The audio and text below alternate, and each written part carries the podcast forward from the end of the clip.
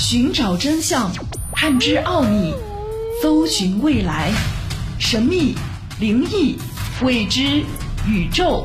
尽在未解之谜。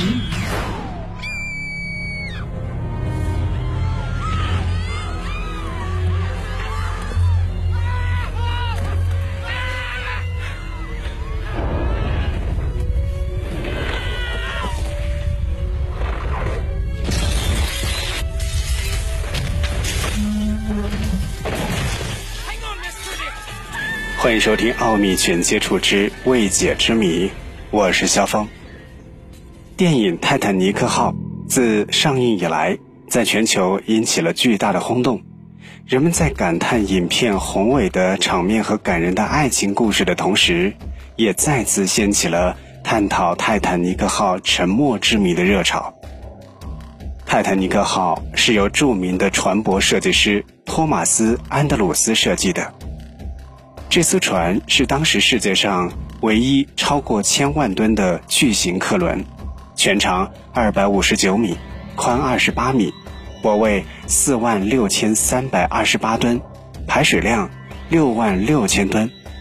船舱内设备齐全，豪华舞厅、酒吧、吸烟室、游戏厅、游泳池等等，都达到世界先进水平。地面上铺有厚厚的。阿富汗纯毛红地毯，天花板上悬吊着豪华灯饰，墙壁上装饰着有淡雅素洁的图画。在当时人们的心中，泰坦尼克号是名副其实的海上皇宫。一九一二年四月十号，在人们的欢呼声和乐队的礼乐声当中，泰坦尼克号开始了它的首次航行。它从英国南安普敦港出发。船上共有二千二百二十四名乘客，其中有不少知名人士和行业精英，比如创建了著名的美国麦西百货公司的约翰·雅各布·阿斯特和伊西多·施特劳斯，巨轮的设计师托马斯·安德鲁斯等等，还有很多暴发户。乘坐泰坦尼克号首航，在人们看来已经成为了身份的一种标志。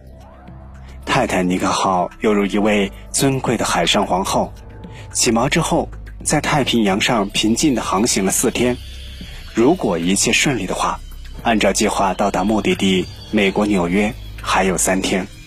而横渡大西洋的新的航海速度，也可能由泰坦尼克号来创造。当时，快乐与兴奋之情洋溢在船上每一个人的心中，无论是船员还是乘客。四月十四号夜晚，泰坦尼克号。正以每小时高达二十三海里的速度行驶着，观察员突然发现了一座巨大的游离冰山正靠近船体的前方，他迅速提醒舵手躲闪，然而太晚了，只听一声巨响，船体开始大幅度的摇晃，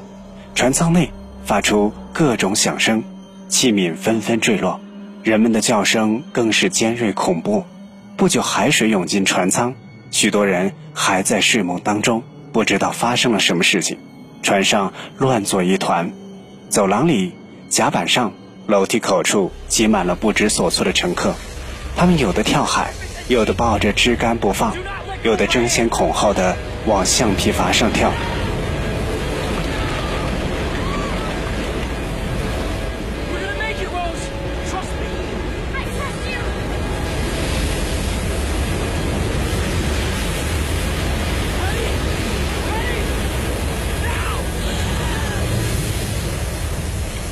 凌晨零点十五分，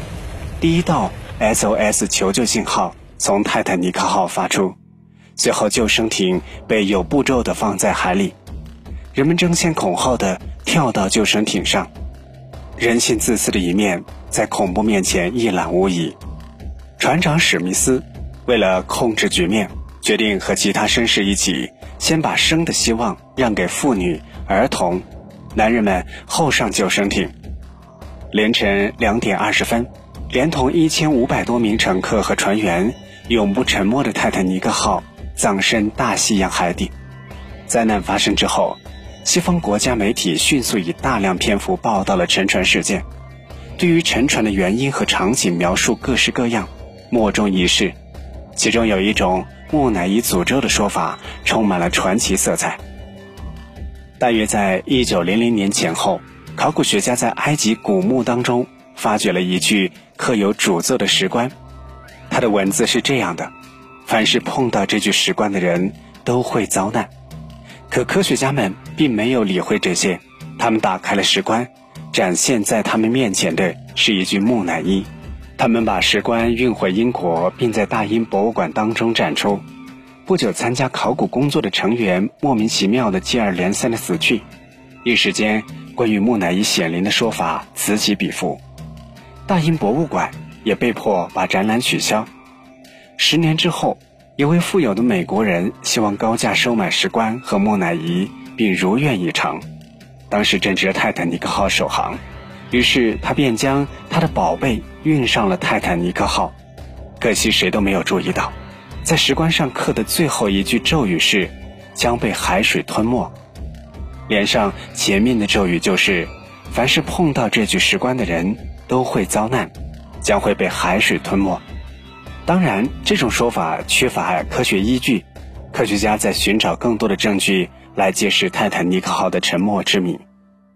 一九八五年八月，泰坦尼克号的残骸被海洋地质学家找到，他们发现沉船时船体被分裂成两大块的泰坦尼克号只剩下了船头和船尾。一九九一年，在泰坦尼克号沉没现场，海洋地质学家史蒂夫·布拉斯科。和他的同伴将一块船壳钢板打捞上来，这块船壳钢板的质地有很大的易碎性，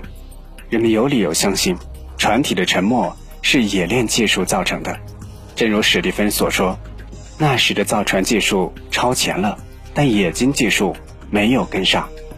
世界上许多船舶设计工程师也极为的关注这一沉船事件，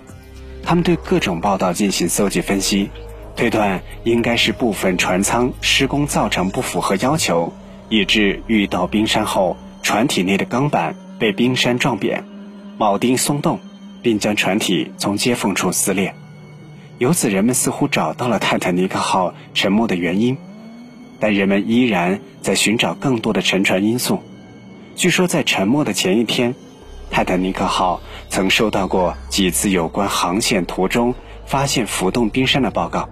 但船长等人并没有对此给予足够的重视，致使在大量浮冰和游离冰山的海面上，泰坦尼克号仍然保持高速行驶，最终遭遇不幸。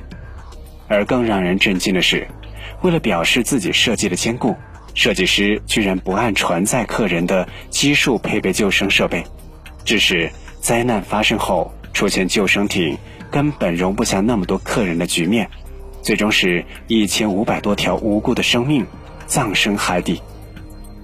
泰坦尼克号沉没的真正原因仍然难讲清，